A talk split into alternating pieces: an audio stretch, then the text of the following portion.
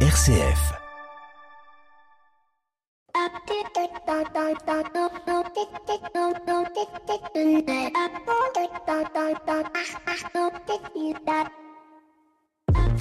Bonjour à toutes et à tous. Cette semaine, j'ai rencontré une personne formidable et que si vous êtes très très sage, je vous ferai peut-être rencontrer un jour via la magie des ondes. Mais avant cela, je voudrais vous faire partager un des échanges que nous avons eu sur son métier de coach dans les entreprises et auprès des dirigeants. Quelqu'un le questionnait sur comment il faisait pour améliorer la communication dans les entreprises et comment il s'y prenait. Sa réponse, même si en définitive semble évidente, a pourtant quelque chose d'intéressant. Sa réponse était la suivante. Je ne travaille pas sur la communication des entreprises, mais sur la relation entre les hommes dans les entreprises. Facile, allez-vous me dire, de jouer ainsi sur les mots, et pourtant cette différence est importante. C'est peut-être même ce qui fait aujourd'hui la singularité entre une entreprise lambda qui met euh, sur la table des millions d'euros pour créer son intranet et améliorer la communication interne avec un journal interne, avec des rendez-vous internes, et l'entreprise tout aussi lambda d'ailleurs, qui refait la cuisine, l'espace détente, euh, en rendant agréable et convivial les ensembles d'endroits où on va pouvoir se réunir, se retrouver et travailler. L'une permet la communication, l'autre permet la relation. Bien entrer en relation, c'est mieux connaître l'autre. Mieux connaître l'autre, c'est le rendre plus réceptif à son environnement. Les attentes et les désirs de ses collègues peuvent être ainsi euh, reçus avec bienveillance. Le client peut être aussi inclus dans cette démarche et ainsi donc mieux communiquer les valeurs de l'entreprise en interne comme en externe. Qu'est-ce qui fait par exemple la différence entre RCF et d'autres radios plus musicales et commerciales? Eh bien, le fait par exemple de créer de la relation avec les auditeurs. Cependant, créer de la relation n'est pas si simple, en tout cas moins simple que de faire de la communication, car communiquer ne demande pas d'implication de la personne, n'implique pas d'implication des collaborateurs au sens de l'engagement, à l'inverse du travail qui consiste, lui, à créer de la relation dans l'entreprise. Et derrière une entreprise où il fait bien-être et où euh, la relation euh, prime sur la communication, eh bien, chercher les hommes, les femmes qui en sont à l'origine Certains appellent ça des trackers de bienveillance. Eh bien, cherchons ces trackers de bienveillance. Moi, je vous souhaite bien le bonjour, bienvenue dans l'écho des solutions. L'écho des solutions. Patrick Longchamp. Voilà, bonjour à toutes et à tous, bienvenue dans l'écho des solutions sur RCF, 12h-13h en plein cœur de ce week-end de l'Ascension, l'avant-dernier grand week-end du mois de mai. J'espère que vous allez toutes et tous bien, ou que vous soyez en France. Peut-être nous écoutez-vous d'ailleurs en podcast et pas du tout pendant le pont de l'Ascension. En tout cas, soyez toutes et tous les bienvenus dans l'écho des solutions. Un magazine consacré euh, cette semaine à l'ordolibéralisme euh, au travers euh, d'un ouvrage qui s'appelle Pour un libéralisme humaniste. Et c'est son auteur Alexis Carclin-Marchais qui sera notre invité du dossier de l'écho des solutions. On évoquera avec lui ce qu'est l'ordolibéralisme, comment il se situe entre le libéralisme et le néolibéralisme, si tant est qu'il ait une place d'entre-deux ou peut-être est-il plus globalisant. Bref, on verra tout cela avec lui euh, d'ici une petite vingtaine de minutes. À la fin de cette émission, on retrouvera notre invité des 7 minutes pour changer le monde et je vous emmènerai à Clermont-Ferrand à la rencontre d'un festival euh, de musique actuelle européenne mais qui est aussi un média de culture et de musiques actuelles. Il s'agit d'Europavox et vous pourrez même entendre quelques artistes dans euh, l'émission de cette semaine. Et puis euh, on retrouvera Pierre Collignon pour la chronique des entrepreneurs et dirigeants chrétiens. Maxime Dupont a décidé lui de faire le pont, mais on retrouve tout de suite euh, comme chaque semaine notre invité Echo et c'est le grand retour de Flavie Depré sur les antennes d'RCF pour nous présenter le top 50 des entreprises à impact. Flavie Depré, directrice générale de Care News, est notre invité Echo de cette semaine. L'invité écho, Patrick Longchamp. Voilà, je vous le disais à l'instant, c'est le grand retour sur nos antennes de Flavie Depré. Bonjour Flavie. Bonjour Patrick. Quelle joie de vous retrouver sur nos antennes et bien sûr parce que vous avez de l'actualité. Vous êtes directrice générale de Care News, le média de l'engagement. Euh, vous venez de faire paraître ou du moins de dévoiler plutôt euh, le top 50 des entreprises à impact de l'année 2022. Euh, c'est la troisième édition déjà. Flavie Depré, vous qui êtes au cœur des, questions de l'engagement, de ces acteurs de, l'engagement, comment est née cette idée de, faire un, classement, euh, de, repérer quelles étaient les entreprises à impact au travers d'un top 50 Alors c'est une idée qui a un peu plus de trois ans. Je, précise que c'est un, classement de l'entrepreneuriat impact mmh. parce que il y a beaucoup d'associations dedans et que dans l'ESS ou dans le secteur de l'impact, on dit souvent que le statut ne fait pas la vertu. Donc c'est une décision qu'on a prise au tout début de ce classement. Euh, il est né euh, pendant le, un des premiers salons euh, Change Now. Et c'était à une époque où il y avait beaucoup de classements de PDG, de CAC 40, de grosses entreprises. Et je me suis dit, mais en fait, il n'y a pas l'équivalent pour le secteur de l'entrepreneuriat social ou de l'impact, parce qu'on n'ose pas se comparer. Il n'y a pas beaucoup de métriques. Euh, et euh, c'est assez dommage parce que pour euh, changer la norme et pour changer les choses, il faut quand même des repères. Mmh et c'est une rencontre aussi avec le cabinet Hatch, qui est le cabinet de conseil qui nous accompagne, où j'ai appelé son fondateur et je lui ai dit, Alexis, voilà, j'ai un projet un peu fou, j'aimerais bien qu'on arrive à trouver une méthode unique pour pouvoir comparer et pouvoir voir comment évoluent dans le temps toutes les structures à impact, ce mmh qui n'avait jamais été fait, ce qui semblait euh, un peu impossible. Mais avec l'aide de quelques comparses, dont Thierry Sibieux de, de l'ESSEC Business School, euh, nous avons réussi. Un top 50 de l'entrepreneuriat impact, Flavie Depré, ça fait trois ans maintenant. Est-ce que, euh, avant de dévoiler un petit peu quels sont les résultats de cette année 2022, puisque bien évidemment ce sont les entreprises qui ont impacté l'année 2022, euh, qui viennent d'être dévoilés en 2023. Est-ce qu'on retrouve un petit peu euh, dans le classement un peu toujours les mêmes ou est-ce que les choses bougent? Non, les, choses euh, bougent beaucoup pour deux raisons. la première, c'est que il faut bien avoir conscience que c'est de la donnée entrante. Mmh Donc tout le monde ne postule pas d'une année sur l'autre, même si le nombre de dossiers étudiés et reçus reste stable. Et la deuxième, c'est que comme c'est un classement qui est très exigeant, il y a 80 questions, euh, répartis euh, sur euh, plusieurs pôles. En fait, les notes bougent d'une année sur l'autre. Donc, on a des lauréats de cette année qui ont une moins bonne note que l'année d'avant. On a des gens qui sortent du classement. malheureusement, c'est un peu, c'est un peu le jeu. Mmh donc, il y a un vrai renouvellement cette année avec, il me semble, 50% de, de, structures nouvelles. Mmh Alors, justement, vous avez souhaité aussi répartir ces structures par grandes thématiques qui se rapprochent de très, pro de très près des des, objectifs du développement durable, c'était aussi important de montrer euh, comment euh, l'entrepreneuriat impact, euh, impactait différents secteurs plutôt que de parler d'un grand classement d'un top 50 Oui, les, catégories sont là dans un souci de, cohérence, d'équité. En fait, on avait beau avoir l'ambition d'avoir une méthodologie unique, force est de constater que selon la nature en fait de la catégorie et donc de la solution euh, qui est proposé. Il y a des ordres de grandeur en termes économiques euh, de salariés euh, qui sont liés à la nature des métiers, par exemple la formation professionnelle et l'insertion. c'est des secteurs qui pèsent très très lourd économiquement et en termes de masse salariale. quand des solutions plus start-up ou des assos sont, sont plus légères. Donc nous, c'était aussi pour pouvoir avoir un panel représentatif et ne pas avoir entre guillemets que des mastodontes et pouvoir malgré un, un souci euh, vrai de méthodologie unique, euh, pouvoir avoir quelque chose qui ait du sens. Et c'est pour ça qu'on a utilisé des catégories qui vont d'ailleurs changer l'année prochaine. Alors justement, euh, un top 50, ça veut dire un classement. Il y a le premier. Le premier aujourd'hui du, top 50, toutes catégories confondues, c'est Lemon Tree, qu'on connaît bien hein, sur, sur, nos antennes, qui travaille justement à la, à la, à la réduction des, déchets, à permettre moins de moins de gâchis. Euh, est-ce que euh, c'est important pour une entreprise d'être en tête de ce top 50 Un peu, euh, j'ai envie de dire, comme les étoiles, les étoiles du, guide Michelin. Qu'est-ce que ça apporte à une entreprise d'être dans ce top 50, d'être bien classée? Est-ce qu'il y a des réalités, alors peut-être pas de, de, clients, mais peut-être de possibilités d'accès à des investissements? Alors tout à fait. Alors on n'a pas été comparé aux étoiles Michelin, on a été comparé aux étoiles de coupe, euh, enfin de match de foot, ah. euh, de coupe du monde. Euh, oui, alors bah, pour les Tree, je, enfin je peux parler au nom d'Augustin, ce qu'il a lui-même eu ses mots, c'est que lui considère ça comme un rendez-vous annuel et un challenge permanent.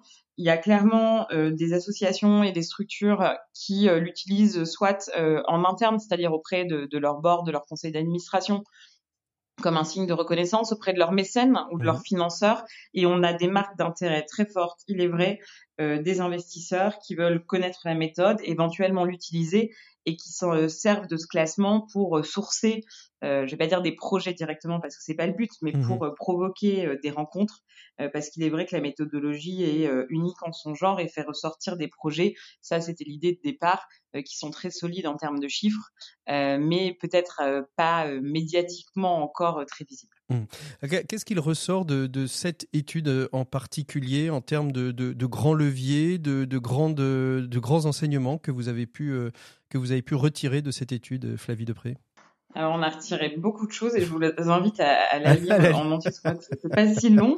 Mais on a remarqué plusieurs choses. Donc, euh, une montée en puissance des agréments ESUS. Mmh euh, donc ça, ça dit quand même euh, l'importance euh, du label, de la certification et aussi l'importance d'aligner ces valeurs on, avec. On, redit peut-être pour les auditeurs, Flavie, je vous interromps. Les, les US, hein, c'est les entreprises sociales d'utilité solidaires d'utilité sociale, hein, c'est ça. Voilà, exactement. le deuxième enseignement, mais qui semble assez logique, c'est une relance du chiffre d'affaires et des chiffres de manière générale après le top 50, c'est un produit Covid. Donc là, c'est la première année hors Covid. Donc un autre point important, c'est euh, la mesure d'impact qui est vraiment un sujet croissant euh, chez les candidats et les lauréats. Euh, cette année, 100% des lauréats ont réalisé au moins une mesure d'impact depuis leur création mmh et les participants, donc les candidats à ce classement, euh, étaient moins de 50% la première année et sont 80% aujourd'hui à pratiquer. Donc on voit que c'est une mesure, c'est une pratique euh, qui vraiment est en train euh, de s'ancrer. Mmh et ensuite, il y a un petit point de vigilance sur les associations de warning, voilà, tout à fait, qui ont un sujet de bénévoles et qui on pense, ont beaucoup participé au Temple 50 aussi par souci de, reconnaissance et, de, visibilité. D'accord. Donc un, petit, un petit warning que, que, vous mettez, que vous mettez en avant. il n'est pas encore temps de postuler pour le top 50 de, de l'année prochaine, Flavie? Non. Ça va sourire d'ici Non, non, ça sera l'automne prochain. Mais euh, si vous êtes euh, dans le secteur de l'ESS ou de la RSE, il y a deux projets euh, sur News en ce moment, une cartographie des fondations et du mécénat d'entreprise et la deuxième édition d'un annuaire des solutions RSE. Donc nous avons de quoi faire d'ici l'automne. Vous avez de quoi faire d'ici l'automne. On peut retrouver bien évidemment l'intégralité de l'étude sur votre site internet. Et puis on rappelle, parce qu'on vous aime bien, que vous avez aussi des podcasts, particulièrement Changer la norme que vous animez depuis plusieurs saisons déjà qui met en avant justement des acteurs, des actrices du changement et de l'engagement euh, sur un podcast que j'invite nos auditeurs à écouter. Je fais de la contre-pub à mon média, mais c'est pas grave, on vous aime bien. Merci. C'est l'esprit de solidarité. Exactement. Merci beaucoup Flavie Lepré. Nous on retrouve tout de suite Pierre Collignon pour la chronique des entrepreneurs et dirigeants chrétiens. Et puis euh, dans le dossier de l'éco des solutions, d'ici quelques instants, quelques minutes, on retrouvera Alexis Carclin-Marchais pour parler d'ordo-libéralisme. Merci Flavie, à très bientôt. Au revoir. Pour une économie du bien commun, la chronique des entrepreneurs et dirigeants chrétiens, Pierre Collignon. Voilà, en ce long pont de la Pentecôte, pas du tout, en ce long pont de l'Ascension, Pierre Collignon est avec nous. Bonjour Pierre. Bonjour Patrick. Alors aujourd'hui, vous voulez nous parler de la question du travail. Le sujet a déjà été abordé plusieurs fois lors de cette émission et on a l'impression qu'on n'aura jamais fini d'approfondir ce concept apparemment simple et dont la complexité réelle semble nous avoir totalement échappé, Pierre. Hein. oui, si, si l'on en parle encore et même soyons objectifs de plus en plus, c'est qu'effectivement, nous n'arrivons pas à résoudre cette euh, question. Entre le quiet quitting, les démissions en hausse et les envies d'auto-entrepreneuriat, on peut vraiment parler d'un mal-être général des salariés. Dans Alternative économique, les sociologues Dominique Méda, Maëlle Zig, Bigi et Agnès Parent-Thirion confirment la tendance et dressent le portrait d'un travail malade, je dis bien malade, et d'une situation qui se dégrade depuis des décennies. Alors que faut-il faire et comment peut-on en déterminer les causes surtout?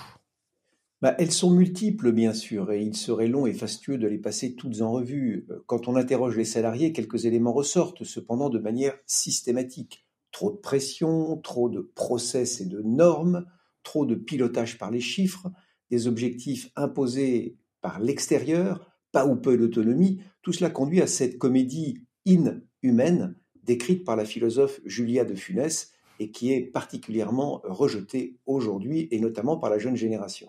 Pierre, c'est le refus d'un travail insensé, un travail mutilé qui ne tient pas compte des aspirations humaines? Oui, dans leur ouvrage Redonner du sens au travail, les économistes Thomas Coutreau et, Coralie Pérez reviennent sur cette notion de sens et insistent sur le fait qu'on peut distinguer trois dimensions du sens au travail. Le premier, c'est le sentiment d'être utile au destinataire de mon travail, qui ne se confond pas, bien sûr, avec la reconnaissance. Beaucoup de salariés estiment faire un travail utile sans bénéficier pour autant d'une reconnaissance sociale ou même salariale. La deuxième, c'est la fierté du travail bien fait, ce que Christophe Dejour appelle le sentiment de beauté porté par les collègues ou par ceux qui connaissent le métier. Enfin, enfin, le travail doit transformer positivement la personne et doit permettre de le faire grandir, d'apprendre des choses nouvelles et de développer ses talents. Ces trois points sont essentiels pour donner du sens au travail et ils peuvent être évalués simplement. Est-ce que je fais quelque chose d'utile aux autres? Est-ce que j'éprouve le sentiment du travail bien fait ou non? Ai-je l'occasion de développer mes, mes compétences professionnelles, d'organiser mon travail de la manière qui me convient le mieux? Alors, quelle conclusion, euh, Pierre, peut-on tirer de tout cela? Bah, méfions-nous des remèdes miraculeux, mais souvenons-nous quand même que le principal acteur du travail est une personne et que toute personne a des besoins fondamentaux qui peuvent se réaliser dans le travail. Alors, quand on est un chef d'entreprise, quand on est un dirigeant, eh bien, je pense qu'il ne faut pas hésiter à se poser ces trois dimensions, ces trois questions qu'on évoquait à l'instant et qui euh, permettront peut-être, quand on y répondra, eh bien, de mettre en œuvre un certain nombre de solutions susceptible de redonner ce sens que tout le monde cherche aujourd'hui. Eh bien, ça tombe bien puisqu'on est dans l'écho des solutions. Merci beaucoup, euh, Pierre Collignon, euh, pour euh, cette chronique. Nous, on continue en musique avec la playlist d'EuropaVox qui seront nos invités des 7 minutes pour changer le monde. Et on retrouvera notre, notre invité, Alexis Carclin Marchais, pour son ouvrage pour un humaniste, un libéralisme humaniste. Voilà, merci beaucoup, Pierre. À très bientôt. Au revoir.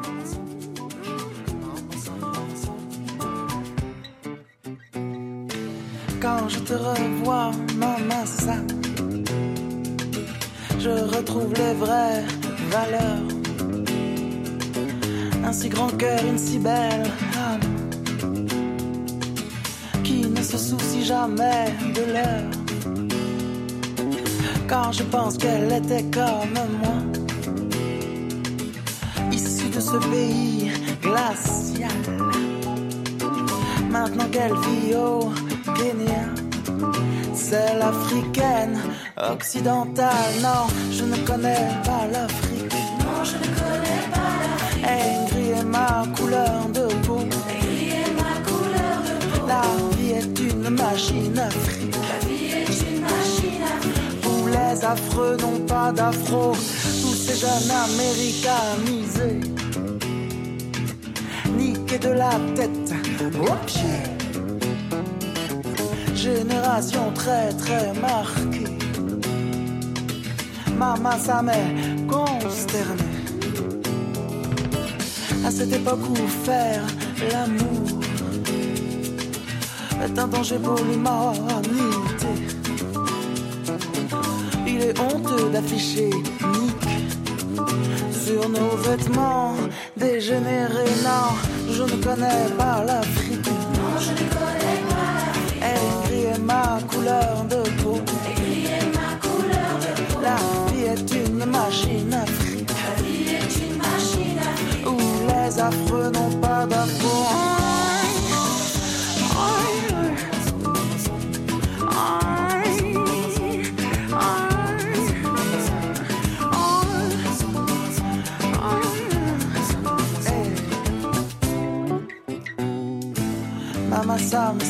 c'est décidé. M'éloigner de Paname fera le plus grand bien. Et si ça se trouve, je ne reviendrai jamais. Je serai le plus blanc bec de tous les Africains. Non, je ne connais pas C'était Mamassam interprété par M, issu de la playlist du festival Europavox. Europavox qui seront nos invités des 7 minutes pour changer le monde. Mais on ouvre nous tout de suite le dossier de l'écho des solutions où on parle de libéralisme et d'ordolibéralisme avec Alexis Carclin-Marchais. L'écho des solutions. Patrick Longchamp. Voilà, et on continue notre émission avec notre invité de cette semaine, Alexis Carclin-Marchais, pour son ouvrage Un libéralisme pour un libéralisme humanisme aux presses de la Cité. Merci beaucoup d'être avec nous. Bonjour Alexis. Bonjour Patrick Longchamp, merci de votre invitation. Merci beaucoup donc euh, d'être avec nous. On va évoquer euh, cette question. Euh, alors la question que vous posez, c'est pour un libéralisme humaniste, sous-jacent une forme d'économie ou une réflexion économique. Il y a le libéralisme, il y a le néolibéralisme, il y a l'ordolibéralisme. C'est celui que vous détaillez au, sein de, cet ouvrage. Quelques mots de présentation quand même. Vous êtes, économiste, vous êtes franco-américain, vous êtes diplômé de Paris Dauphine, vous êtes enseignant à l'Université de Caroline du Nord. Vous venez de sortir donc cet ouvrage aux éditions des, presses de la Cité. Qu'est-ce qui vous a fait vous intéresser, Alexis Carclin-Marché, à cette question d'un autre positionnement du libéralisme? Bah, le, point de départ est, finalement assez simple. Euh, j'ai des convictions libérales euh, affirmées, mais je suis aussi lucide, notamment dans un pays comme le nôtre. En France, le libéralisme est, souvent associé, assimilé à des choses négatives, à des valeurs négatives. Je parle d'individualisme, je parle de logique financière, euh, je parle d'inégalité, je pense également à la destruction de l'environnement, qui est une thématique de plus en plus importante. Et donc l'idée que le libéralisme, notamment en matière économique, euh, serait associé, c'est ce que j'ai appelé dans le livre les sept péchés capitaux du libéralisme, qu'il serait associé à des valeurs négatives et donc il faut le rejeter absolument. C'est presque devenu une insulte mmh euh, dans le débat, dans le débat en tout cas en France, pas dans d'autres pays, mais chez nous c'est très prégnant. Et euh, d'ailleurs vous avez rarement des candidats dans des élections qui euh, viennent avec euh, l'étiquette libérale. C'est presque un, c'est presque une, se tirer une balle dans le pied au moment d'une élection. Voilà. Donc euh, je suis parti de ce constat qui est, je crois, un constat lucide et pourtant une conviction que, que beaucoup d'éléments du libéralisme, qui, est, qui est plus que uniquement une théories économiques, c'est une philosophie fondamentale, qui est une philosophie de l'émancipation de l'individu et dans laquelle je crois beaucoup et aussi pour des raisons familiales et, et des raisons de lecture et, et, de conviction après avoir eu la, le, plaisir et le privilège de traverser la planète et de voyager dans dans, beaucoup de pays, que c'est euh, une philosophie d'avenir. Simplement, mmh. tel qu'on le conçoit aujourd'hui, et notamment ce courant principal qu'on appelle, alors de façon un peu simplifiée, parfois un peu simpliste presque, le néolibéralisme, euh, eh bien qu'il y a un certain libéralisme qui est rejeté aujourd'hui, qui est rejeté là pour le compte dans un certain nombre de pays, pas seulement en France, et c'est euh, une version euh, que j'appelle moi le libéralisme du laisser-faire, sous-entendu la solution, ça serait d'avoir euh, un État quasiment absent et de laisser les individus faire ce qu'ils veulent. Et donc c'est cette forme-là, Patrick, que j'ai que j'ai voulu corriger en m'intéressant à un courant alternatif euh. du libéralisme, l'ordolibéralisme. Alors justement, euh, posons peut-être euh, quelques, quelques définitions. Quelle différence déjà fait-on entre libéralisme et néolibéralisme? Alors, il y, a beaucoup de définitions. Je crois qu'on peut dire aujourd'hui, en plus elle évolue dans le temps. Quand on est dans les années 30, pardon, le néolibéralisme, c'est presque l'ordolibéralisme. C'est cette idée qu'il faut réinventer le libéralisme puisque le libéralisme classique du laisser-faire, euh, c'est celui qui a conduit à la crise de 29. En tout cas, c'est interprété comme tel. Et donc, on parle de néolibéralisme, toutes les formes corrigées du libéralisme, avec un État plus interventionniste, pour le faire simple et pour le dire rapidement. Mais ça, c'était dans les années 30. Depuis, on va dire, depuis la révolution, la contre-révolution libérale des années 70, on connaît à l'époque dans le monde occidental l'inflation et le chômage en même temps. Les idées keynésiennes sont attaquées. Arrivent les idées de Milton Friedman, les idées de Hayek. Elles sont incarnées politiquement par Ronald Reagan aux États-Unis, Margaret Thatcher euh, au Royaume-Uni.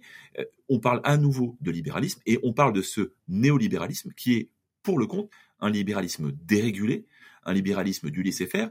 Et c'est cette idéologie, cette philosophie, cette qui a eu d'ailleurs un certain nombre d'effets positifs. Le monde, euh, depuis 40 ans, a cru beaucoup il y a une création de richesse, et pas seulement pour les plus riches. On sait que euh, si on prend un seul critère, qui est le nombre d'habitants dans le monde euh, qui vivent dans l'extrême pauvreté, il a considérablement reculé notamment parce que bah, les pays se sont ouverts au commerce international, qui est une des grands, un des grands principes du, du libéralisme dérégulé. Il y a eu des effets positifs. Mais on arrive aujourd'hui à une critique, je l'évoquais, quasi systématique de ce néolibéralisme. Et donc, quand on parle du néolibéralisme, on parle sans doute euh, aujourd'hui de ce libéralisme dérégulé, ce libéralisme du laisser-faire, qui avait déjà été critiqué euh, dans les années, euh, au début des années 30, après la crise de 29, et qui a à nouveau critiqué, bah, pour les, les, éléments que j'évoquais, euh, à la fois les inégalités, la destruction de l'environnement, et puis une certaine philosophie de la vie. On voit bien que c'est pas parce qu'on a plus de biens de consommation qu'on est plus heureux. Et donc il y a une réflexion mmh. profonde mmh. qui est engagée. Le libéralisme au sens large, sans lui accoler le, le préfixe de néo. Là, on est sur quelque chose qui est beaucoup plus large, beaucoup plus. J'allais dire, c'est le terme générique pour toutes les familles du libéralisme. Mmh. Le libéralisme est, est, est- est- j'allais dire, il est, il est multiple en réalité. Il est très divers. Il y a beaucoup de courants dans le libéralisme et, et l'ordolibéralisme en est un. Et c'est celui-là qui m'a intéressé parce que je crois qu'il adresse un certain nombre, qu'il répond à un certain nombre de, de problématiques du monde actuel et qu'il apporte un certain nombre de réponses, Alors- pas toutes les réponses, mais un certain nombre de réponses. Et ça m'a paru intéressant de partager euh, cette philosophie, de la faire mieux connaître, euh, parce que parce qu'elle existe depuis des décennies et qu'on avait tendance à l'oublier. Mmh. Alors, euh, on, va- on va, on va évoquer hein, cette question de, de l'ordo-libéralisme pour essayer de, de, de mieux le, de mieux le comprendre. Mais qu'est-ce qui fait que euh, aujourd'hui on, soit obligé de réinventer? On, a, le sentiment, alors peut-être d'une autre manière, peut-être que c'est arrivé en 2008 et que ça n'a pas été euh, comme euh, euh, comme en 1929 euh, un, un crack qui a vraiment donné une obligation de repenser de repenser le monde, mais on a une sorte de crack qui euh, euh, boursier, financier, euh, humain euh, qui se prolonge de 2008 jusqu'à 2023. Vous pensez que c'est ça aujourd'hui? C'est cette grande Absolument. continuité qui nous fait euh, nous replonger dans une réflexion sur une nouvelle forme de libéralisme? Absolument. Et, et ce que je vous dis n'est pas juste une conviction personnelle euh, unique. L'économiste Patrick Artus, qui, est bien connu, qui fait beaucoup de publications, a, notamment euh, sorti un livre il y a, quelques temps, il y a deux ans, euh, sur euh, justement les, limites du capitalisme actuel, partant de 2008 et constatant que nous sommes dans un monde de petite croissance en Occident, petite croissance économique, avec des questions fondamentales sur les inégalités, avec des questions fondamentales sur la destruction de l'environnement, avec euh, aussi un système économique, en tout cas jusqu'à récemment, qui était compliqué à analyser, avec des taux d'intérêt, par exemple, qui étaient, on était sur des taux d'intérêt quasiment à zéro euh, pour certaines émissions d'État, donc euh, un, un coût du capital qui n'était plus du tout représentatif, et donc euh, des distorsions en tous les sens, avec une création monétaire massive qui s'est traduite, qui s'est notamment dans les conséquences par une inflation. Il n'y a pas que ça qui explique le retour de l'inflation, mais c'est un des facteurs qui, qui que l'on voit aujourd'hui dans l'inflation, et donc qui, qui, qui, bah, qui vous frappe et qui nous frappe et qui frappe beaucoup de Français. Et donc il y a eu une critique croissante depuis cette euh, crise de 2008-2009, euh, qui est aujourd'hui arrivée à un point où beaucoup de voix s'élèvent contre le libéralisme tel qu'il existe, qu'on appelle euh, depuis tout à l'heure le néolibéralisme. Euh, il y a une critique croissante et les réponses qui sont données à cela, quelles peuvent être? Bah bien, Quand on regarde les différentes critiques, et les propositions qui sont faites, ça serait quoi? Encore plus d'État? Alors oui, on dit, certains disent il faut arrêter, il faut sortir du capitalisme. Euh, on sait à chaque fois que euh, il y a eu des tentatives de sortir du capitalisme, ça s'est toujours traduit en totalitarisme. Donc euh, le capitalisme a mille défauts, mais j'allais dire c'est presque le moins mauvais des systèmes. Euh, il y a la volonté pour d'autres d'être beaucoup plus interventionniste, d'avoir un, un État encore plus présent. Et c'est le risque du en- collectivisme. Oui, et, et avec le risque d'aller vers le collectivisme, et on le voit même en France, où on le sait bien, on a un État omniprésent. Je pense que euh, tous nos auditeurs le, le, le savent, et il est très très présent. Alors pas toujours à bon escient.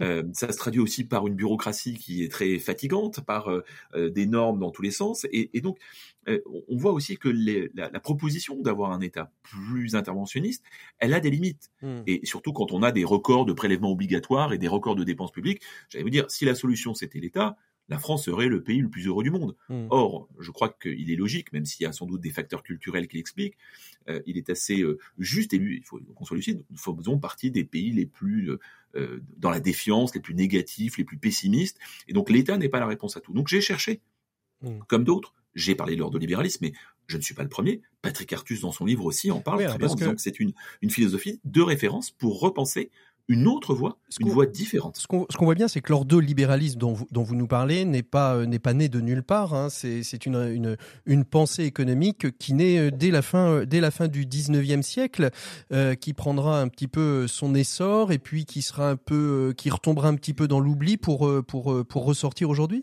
Son vrai. Y a, on va trouver des, effectivement les origines dans le, dès le 19e siècle et même en remontant, on va même trouver des, des, des origines dans la philosophie grecque, donc de l'Antiquité, et puis euh, dans la philosophie des Lumières au XVIIIe siècle, notamment Emmanuel Kant. L'ordolibéralisme est né en Allemagne. Mmh. Et le, le, vrai acte fondateur, le, le, moment fondateur, on est au début des années 30, 1930, donc juste après la crise de 1929. On sait que l'Allemagne est terriblement frappée. Parmi tous les pays qui sont frappés par la crise, l'Allemagne fait partie de ceux qui sont le plus frappés. Et donc, à ce moment-là, le libéralisme est euh, accusé d'être euh, la cause de cette crise économique absolument terrible.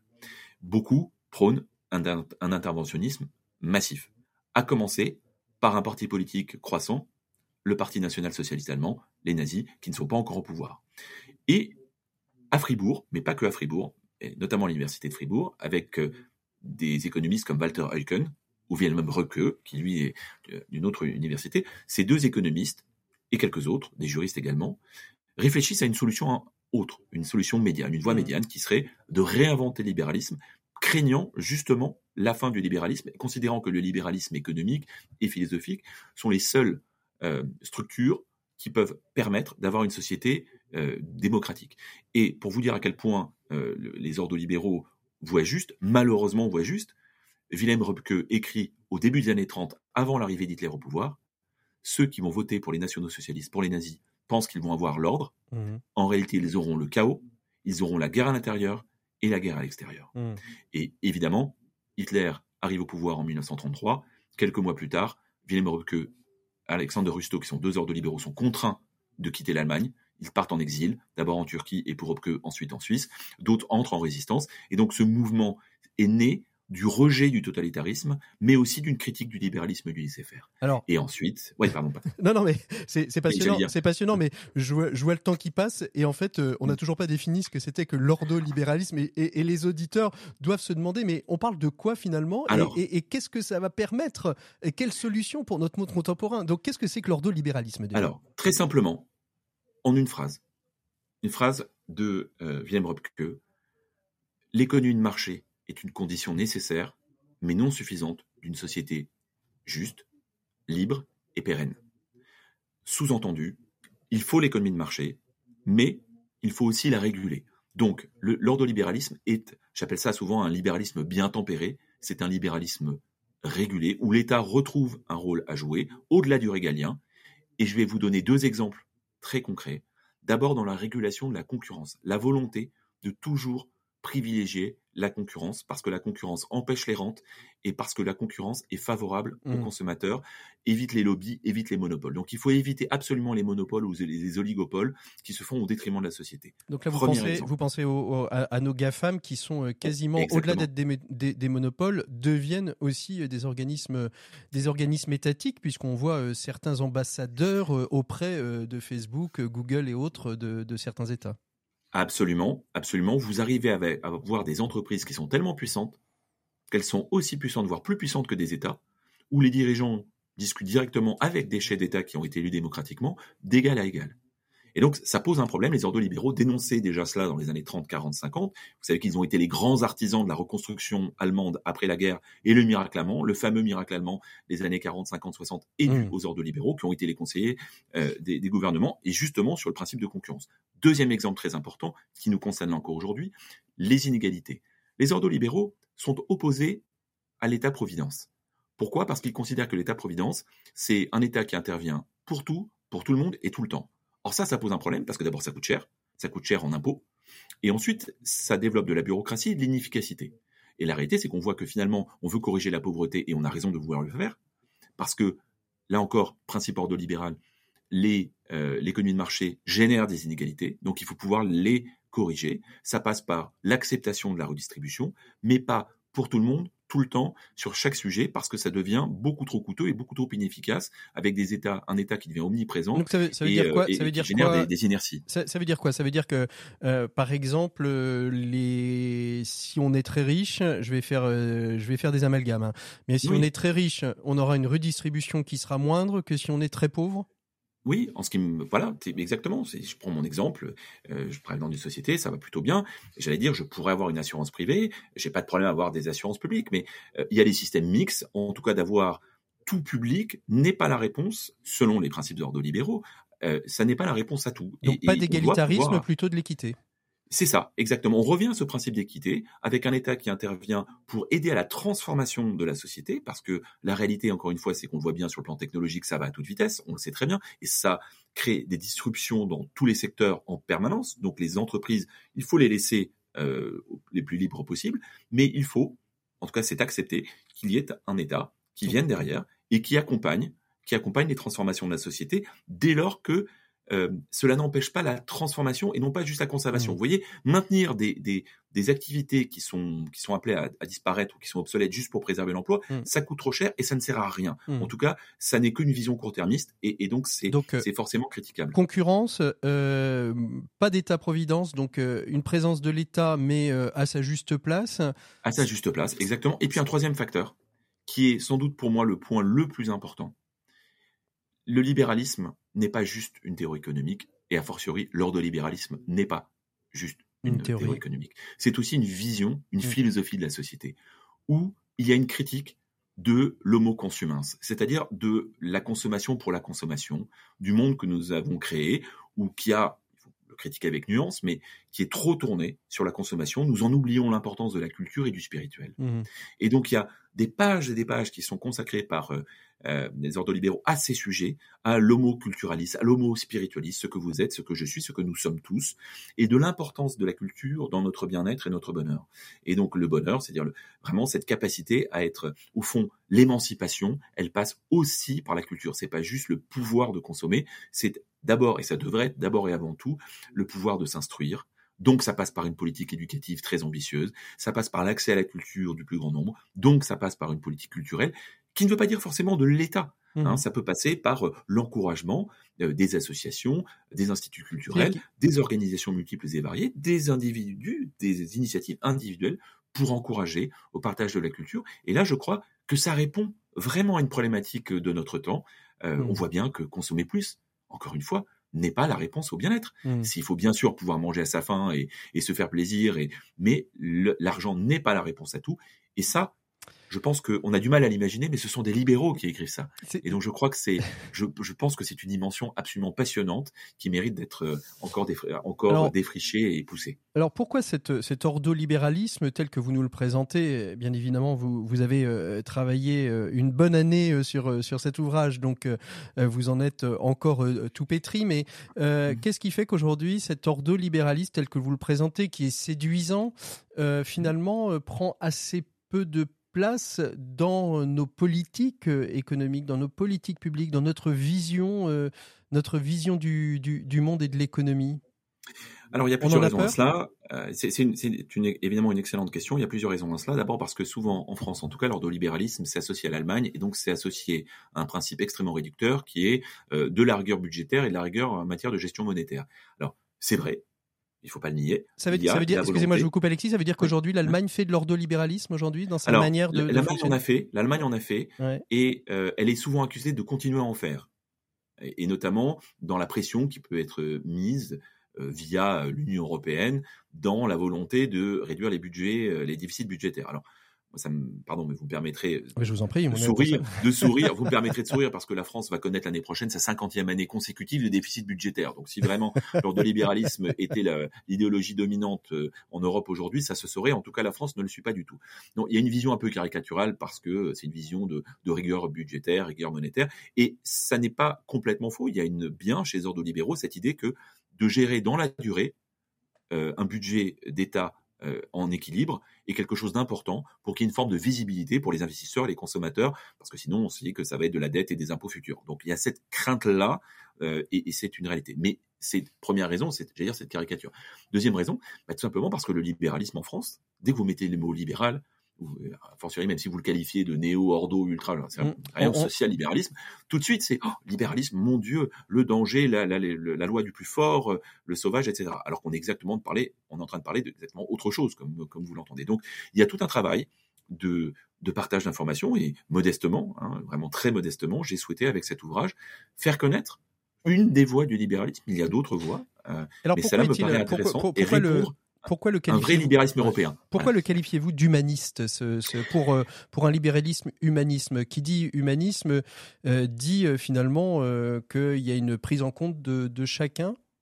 C'est ça. Alors, humaniste, parce que la grande valeur de l'humanisme, quand on remonte aux grands auteurs de la Grèce antique, et ça a été réaffirmé ensuite avec Thomas d'Aquin plus, plus tard, euh, avec la Renaissance et au siècle des Lumières, c'est la dignité humaine mmh. et c'est l'émancipation Et donc, que chaque individu puisse trouver sa voie, s'émanciper de certains déterminismes, et ça c'est une idée profondément libérale, une émancipation de chaque individu, Et cette émancipation ne peut pas, ne peut pas passer que par les capacités économiques. Elles sont importantes, mais elles sont justement des conditions non suffisantes, d'où l'importance de la culture, D'où l'importance du spirituel, d'où l'importance de la solidarité, une vraie solidarité, l'implication dans la cité avec le C majuscule, vraiment dans l'esprit euh, euh, l'esprit grec. Et ça fait partie de cette idée-là. C'est vraiment une philosophie forte autour de cette dignité. Et c'est pour ça que j'ai appelé ça l'humanisme hors de libéral, parce que l'on ne s'arrête pas uniquement à la dimension économique et qu'il y a une finalité. Et la finalité, c'est pas de consommer plus. La finalité, c'est de s'émanciper, mmh. que chaque être humain puisse trouver, alors non pas le bonheur parce qu'il n'y a pas une prétention totalitaire à, dire ce qu'est le bonheur, mais plutôt laisser libre chacun de trouver les voies de son accomplissement personnel, de son épanouissement personnel, et ça passe par, et eh bien notamment, la culture, par nos lectures, euh, par euh, les différents arts, et par cette éducation que nous devons toutes et tous avoir. Tous avoir. Évidemment, c'est un grand défi, hein, j'en ai bien mmh. conscience. Hein, je suis lucide aussi sur l'énorme énergie qu'il faut, mais je crois que comme finalité, nous sommes sur un projet de société qui peut fédérer beaucoup d'énergie. Est-ce que ça veut dire que l'ordo-libéralisme, finalement, est assez proche ou s'inspire euh, de, la pensée euh, sociale chrétienne? Je pense particulièrement à, l'encyclique de, Jean-Paul II, Sentissimus Annus, qui, qui rappelle au, chapitre 3 euh, la, nécessité de voler des deux ailes, c'est-à-dire de la propriété privée, bien évidemment, mais aussi de la destination universelle des biens, d'avoir ces deux ailes qui s'équilibrent en permanence si on veut voler droit? Alors, c'est intéressant que vous citiez Jean-Paul II parce que lui-même a été très critique sur du néolibéralisme et du libéralisme, euh, considérant que le profit n'était pas une finalité, qu'au contraire, il était même, c'était même une valeur de destruction. Je rattache l'ordre-libéralisme quand il naît, il, naît, il est influencé à la fois par la théologie protestante et notamment l'Église confessante. Vous savez, ce sont ces protestants allemands qui hmm. étaient opposés à l'Église protestante majoritaire et pro-nazie. Donc euh, l'Église confessante, elle était complètement opposée au nazisme, considérant que c'était justement une négation des droits fondamentaux et de la dignité humaine. Il y a aussi une influence du catholicisme, et vous parliez d'encyclique, moi c'est surtout l'encyclique Quadragesimo Anno, Pie XI, 1931, qui est une encyclique, quand on la lit, qui est absolument extraordinaire, parce qu'on dirait presque un programme ordo-libéral. Mmh. C'est-à-dire qu'il y a bien la réaffirmation de l'importance de la propriété individuelle et de l'économie de marché, mais aussi du travail à faire sur soi-même, en termes d'éthique, en termes d'accompagnement aussi des plus modestes, et donc une lutte contre des inégalités qui font du mal à la société. Et donc oui, pour répondre à votre question, très clairement, la doctrine sociale de l'Église se retrouve, elle est compatible avec l'ordolibéralisme. Maintenant, l'ordolibéralisme doit évoluer, continue d'évoluer. Vous savez, vous vous rappelez peut-être ce livre dans les années 90 de Michel Albert, Capitalisme contre capitalisme. Il opposait le capitalisme anglo-saxon au capitalisme rénan. Et il parlait déjà de l'ordolibéralisme. En réalité, il hmm. n'est jamais vraiment mort. Et dans ce capitalisme rénan, il n'y avait pas que l'Allemagne. On parlait euh, aussi, euh, par exemple, du Japon ou de la Corée, qui sont des pays qui ont certaines valeurs qui se rattachent à l'ordolibéralisme. Mais c'est vrai, c'est vrai que l'ordolibéralisme a été la philosophie dominante au moment de la reconstruction après la guerre.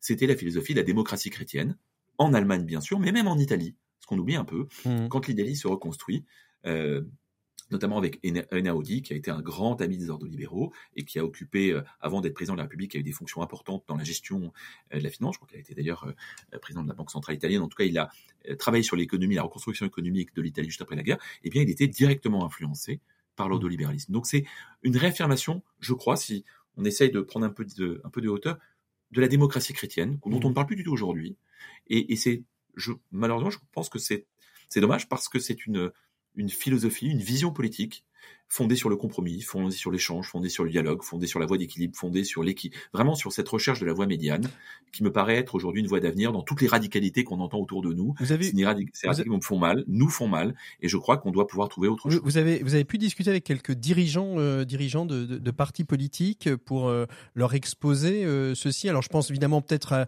à, ceux qui sont peut-être les, les, plus proches, les plus proches de, de, cette réflexion. Je pense, je pense au MoDem, je pense peut-être à, à En Marche aussi, qui ont cette réflexion. Et, on est quasiment à deux ans et demi maintenant presque euh, des, prochaines présidentielles. Ça va très très très vite. Et ah donc ça commence à se mettre en, ordre de marche. Comment on, pourrait se ressaisir de tout ça? Euh, Alors, euh, d'abord j'ai discussion avec des, dirigeants politiques. Alors vous me permettrez de, garder ces conversations confidentielles. Bien sûr, on est mais, quelques je, je, vous, confirme que je discute, je discute, j'ai eu l'occasion de discuter et de partager ça, y compris plutôt d'ailleurs, c'est intéressant, plutôt avec euh, des dirigeants de, de centre droit, des, des, des, leaders politiques de centre droit, qui cherchent à réancrer une réflexion de ce que pourrait être une droite républicaine sur un substrat euh, philosophique et économique. Mmh. Donc euh, c'est plutôt avec, on pourrait tout à fait aussi avoir des discussions avec le MoDem. Je pense que il y a des, des, valeurs qui sont communes. J'ai eu l'occasion de, discuter avec des, des, des gens de la, de la, majorité présidentielle, aussi avec des gens d'Horizon, des, des, gens du Modem justement, des gens de, de En Marche, enfin Renaissance maintenant. Et donc euh, oui, il y a des, il y a des passerelles. Euh, il y a quand même une vraie réflexion, et ça c'est important, dans l'ordolibéralisme. Quels sont les pays qui sont finalement les plus ordolibéraux aujourd'hui?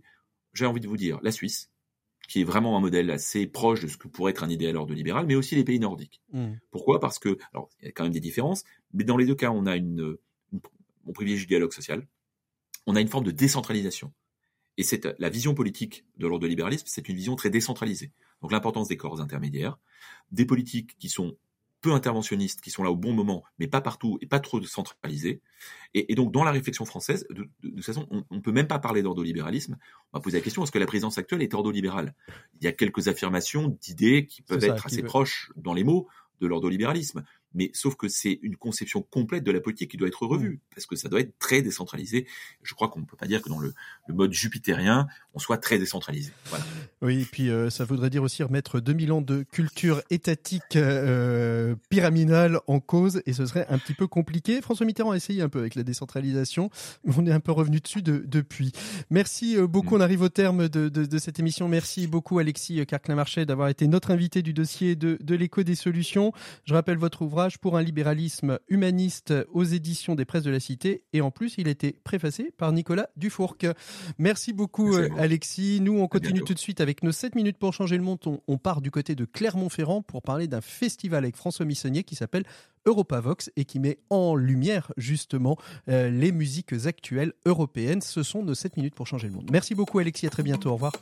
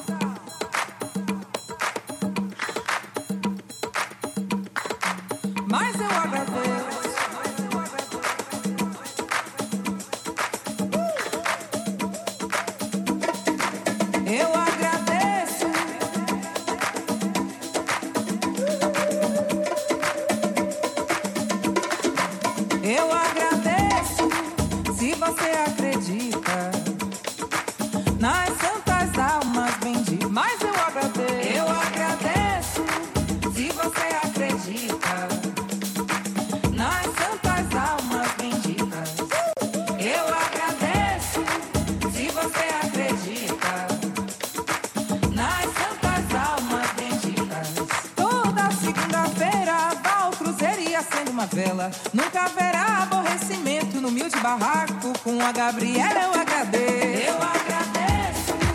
Se você acredita nas santas almas benditas, mas eu agradeço. Eu agradeço. Se você acredita nas santas almas benditas, se você reza pras almas, muita fé, muita devoção. Seu pedido será atendido, amigo. De bom coração eu agradeço. Eu agradeço.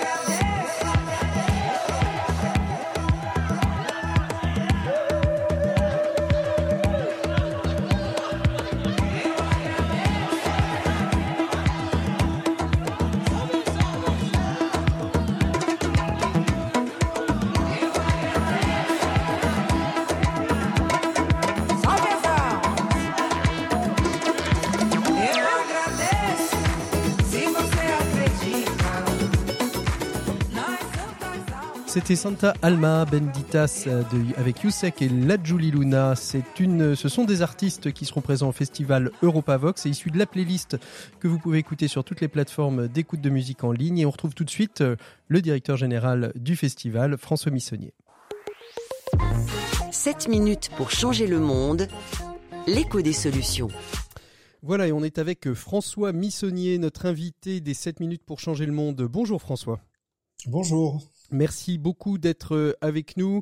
Dans l'écho des solutions, on va évoquer euh, un festival, mais pas que, qui s'appelle Europavox, présent dans un certain nombre de pays européens. Vous faites euh, aussi partie du, de l'écosystème Young Inspiring Europe, porté et supporté avec joie et bonheur par la Fondation Hippocrène. François Missonnier, parlez-nous un peu d'Europavox. Europavox, donc, c'est un festival, mais pas que.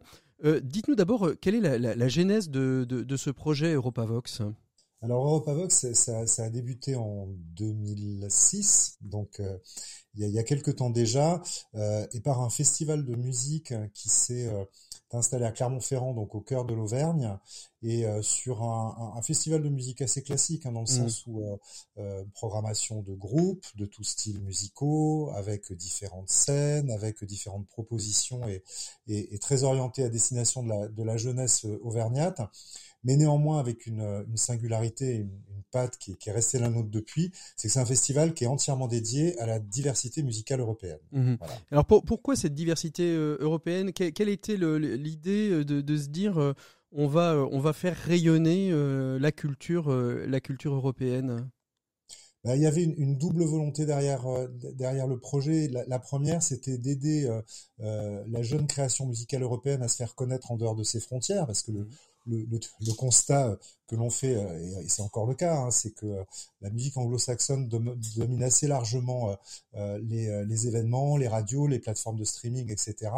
Alors même qu'il y a, y a plein de jeunes créateurs, que ce soit en chanson, en rock, en électro, dans, dans, dans l'ensemble de l'espace de l'espace européen, et qui méritent, de mon point de vue, de, de se faire connaître plus, plus largement. Donc c'était vraiment le, le, le premier objectif, il était là. Et puis le second, bah, il était de se dire que euh, euh, le projet européen, c'est un projet euh, qui est d'une extrême beauté, générosité, c'est d'une ambition assez folle, mais qui mérite aussi peut-être d'être défendu par des, thématiques autres qu'économiques et, et, libre-échangistes, on va dire. Mmh. Et la culture est pour moi un, un très beau moyen de, de parler d'Europe de mmh. présenter le projet dans toute sa voilà dans toute sa richesse et sa et sa diversité et donc il y a, il y a très clairement dans Europavox aussi une volonté euh, euh, citoyenne et mmh. tournée euh, tournée vers tournée vers la jeunesse. Alors que, que, combinaison de ces deux actions qui qui fait le cœur du projet Europavox. Alors que, comme on dit comme on dit souvent par dessus les frontières jetant la main l'Europe de mes frères naîtra demain.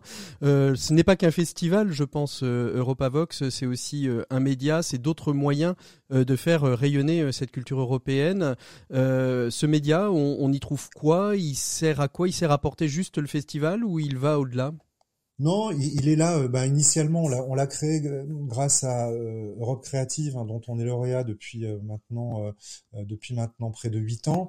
en fait, l'idée du média, bah, c'était aussi pour porter la, voix un petit peu plus loin et de manière un peu plus permanente, celle du festival. C'était de dire que bah, à côté du festival à Clermont, tout d'abord, on a créé des petits frères et des petites sœurs dans dans six autres pays. Donc, on a des partenaires un peu partout en Europe, en Belgique, en Autriche, en Italie, en Croatie, en Lituanie, etc qui euh, tout au long de l'année proposent eux aussi leur festival Europavox à, à, destination de leur public. Mais après, le média, ben, ça nous a permis, en, en nouant des partenariats avec des journalistes euh, d'une vingtaine de territoires également, ben, d'être présent toute l'année, défendre des groupes toute l'année, d'écrire des articles aussi, avec euh, cette scène, euh, la jeune aussi scène européenne. Européenne, absolument. éditoriale, oui.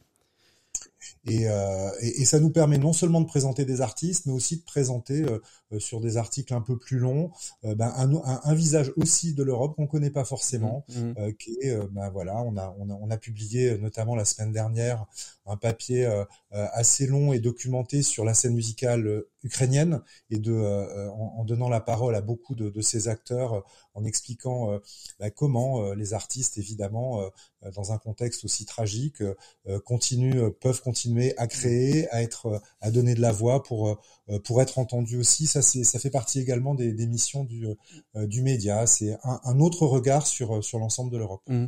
Alors, 2006-2023, euh, presque, presque 17 ans maintenant d'existence, par rapport à l'idée originale, à l'idée initiale, on, dit souvent qu'il faut mesurer l'impact. Quel, impact vous pouvez mesurer de cette activité lancée il y a désormais 17 ans maintenant?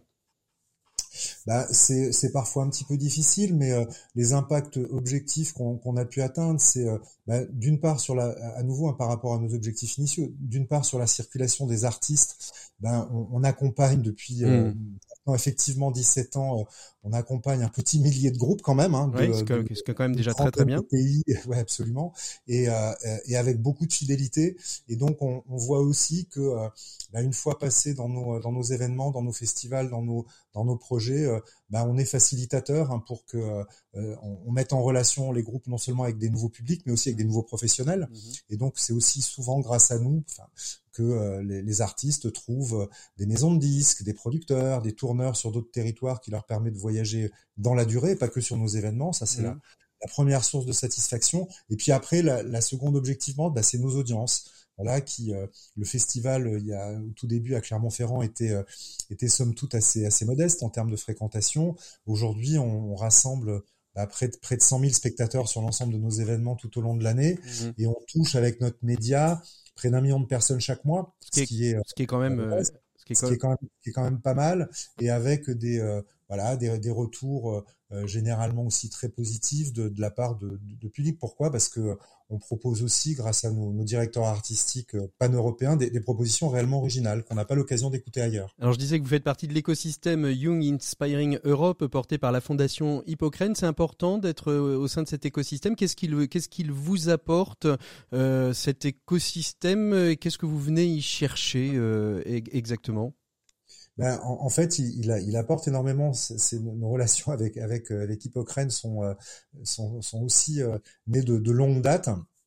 Et euh, en fait, il nous, euh, il nous, il, nous, permet ce qui est fondamental quand on est aussi un projet, parce qu'on est, on reste aussi néanmoins un, un petit projet, euh, c'est les échanges. Mmh. C'est les, c'est les, sont les échanges, sont les partages, c'est le, le fait aussi de se nourrir des expériences d'autres acteurs, parce que donc il y a beaucoup d'associations, de projets qui sont culturels mais pas que, qui sont mmh. culturels et citoyens au, au sein de l'écosystème, mais qui partagent des valeurs absolument fondamentales. C'est ça le, on va dire le trait d'union entre tous ces projets, c'est euh, bah, la dimension européenne et puis la dimension et, le, le, cette volonté aussi de s'adresser à la jeunesse. Mmh. Voilà, c'est vraiment ça l'ADN de notre. Donc euh, se, se, rencontrer, parler, échanger pour pouvoir euh, ensemble ensemble progresser.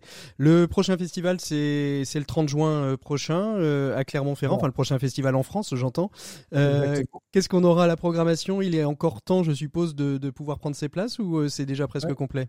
Non, il reste, il reste encore quelques places. Ben pour l'instant, euh, donc 30 juin de juillet, on a annoncé essentiellement la, la, la programmation française, euh, bah, des, des, beaux noms à l'affiche, hein, Aurel San, Mathieu Chédid, Louise Attaque, euh, aussi la nouvelle scène rap, Jossman Tiakola, etc. Pomme, mmh. et, et, et, qui va être rejoint d'ici d'ici une quinzaine de jours par une trentaine d'artistes d'autant de pays différents qui vont se produire. Donc là, c'est euh, centre de euh, centre-ville de Clermont-Ferrand, mais dans un très bel espace de, de plein air, et, euh, et, qui va être notamment aussi bah, dédié à la diversité européenne et notamment aussi à la candidature que Clermont-Ferrand porte et défend en ce moment pour être capitale européenne de la culture en 2028. Et ben c'est ce que vous souhaite. Merci beaucoup François Missonnier d'avoir été notre invité de ces 7 minutes pour changer le monde. Il est temps de nous quitter pour mieux nous retrouver bien évidemment la semaine prochaine ou en podcast, car je vous rappelle que l'écho des solutions est disponible en podcast sur toutes les plateformes et sur rcf.fr. Et si vous voulez écouter cette rubrique et toutes les autres rubriques, et eh bien vous les retrouvez aussi sur le site d'rcf.fr. Merci à toutes et à tous d'avoir été à l'écoute. On se retrouve nous la semaine prochaine. D'ici là, passez un très très bon week-end à l'écoute des programmes de RCF. Au revoir.